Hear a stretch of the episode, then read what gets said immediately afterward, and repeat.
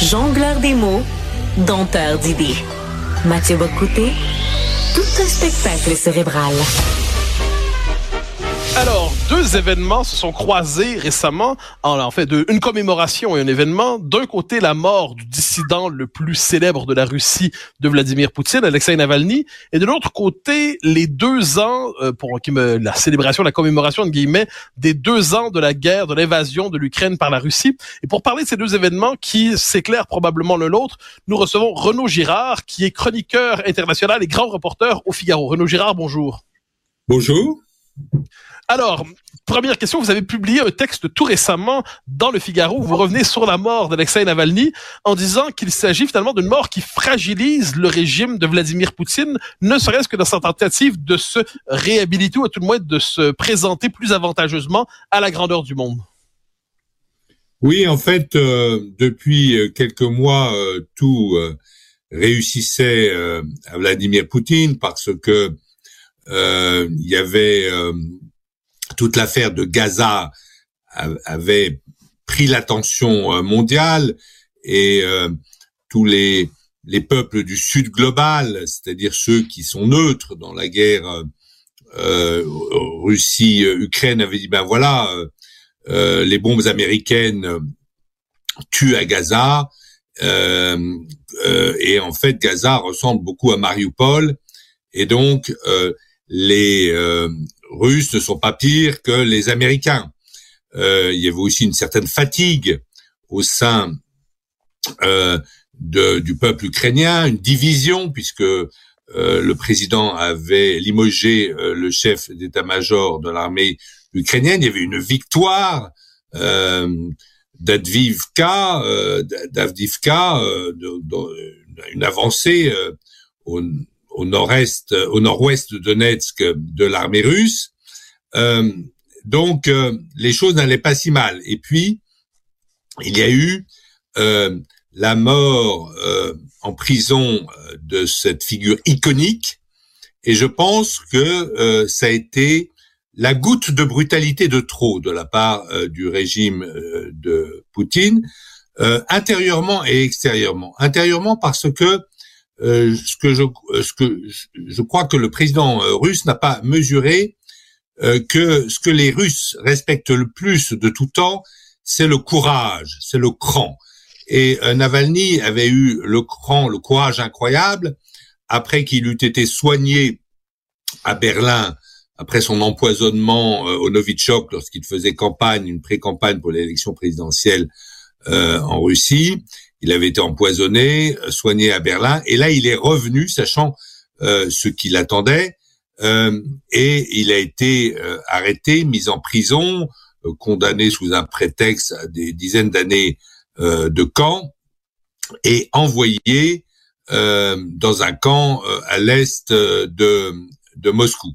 mais ensuite, comme si le régime s'acharnait sur cette figure un peu christique il a, on l'a envoyé euh, au nord du cercle arctique, euh, où évidemment, euh, pour quelqu'un dont le, qui était affaibli, dont la santé était euh, diminuée par son empoisonnement au Novichok, ce, ce, ce, ce séjour au nord du cercle arctique était évidemment pas indiqué et l'a fait mourir. Mais jusqu'au bout, en fait, ce qui est important chez Navalny, c'est qu'il a gardé sa dignité et surtout, il n'a pas plié. C'est-à-dire qu'on a eu beau l'empoisonner, on a eu beau l'emprisonner, euh, on a euh, eu beau l'interdire de parole, eh bien, il est toujours debout.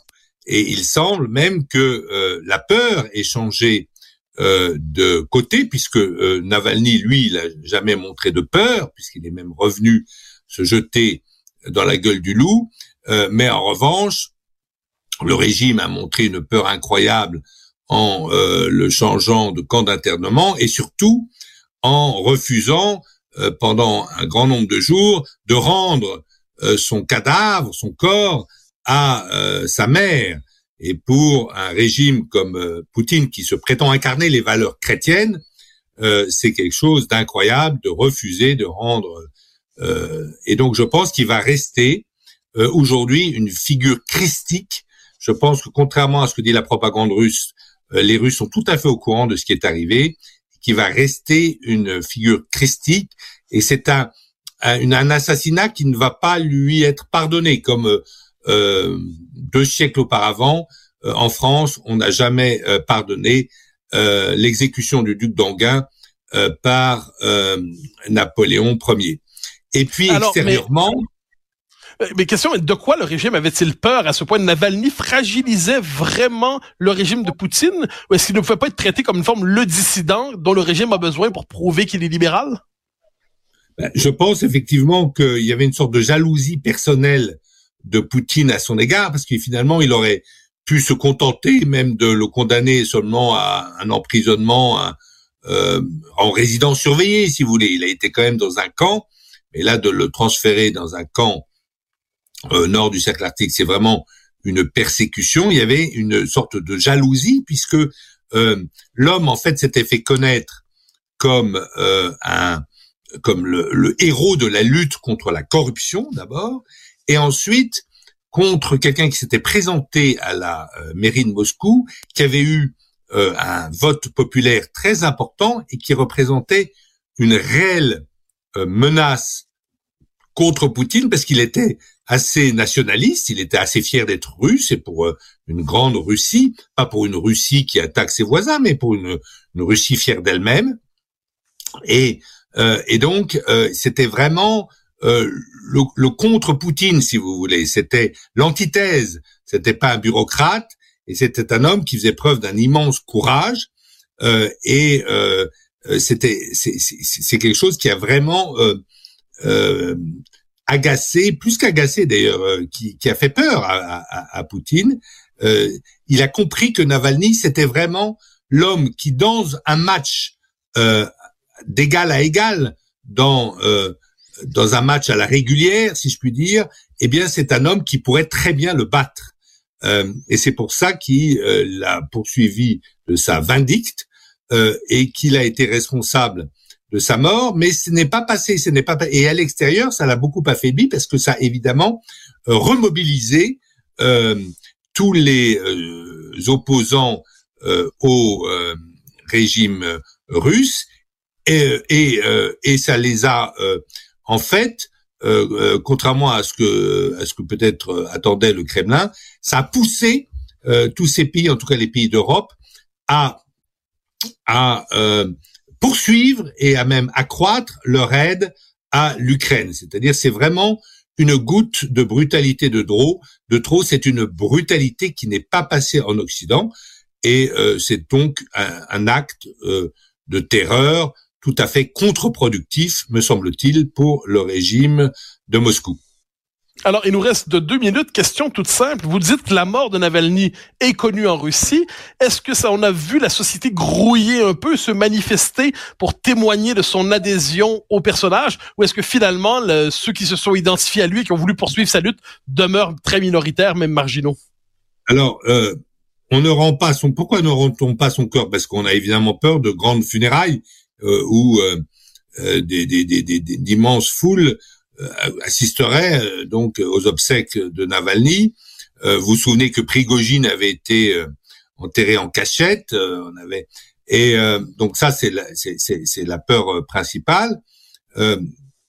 et puis vous avez eu quand même, alors que c'est un régime qui devient, qui était autoritaire, mais qui devient maintenant totalitaire, vous avez vu que vous avez eu quand même des centaines de Russes euh, qui, euh, le, le, visage non caché, ont euh, eu le courage d'aller apporter des fleurs à Moscou sur les monuments, monuments d'ailleurs il y a des monuments à Moscou aux victimes du stalinisme et il s'agit vraiment d'un retour des pratiques staliniennes en, en Russie, c'est indéniable.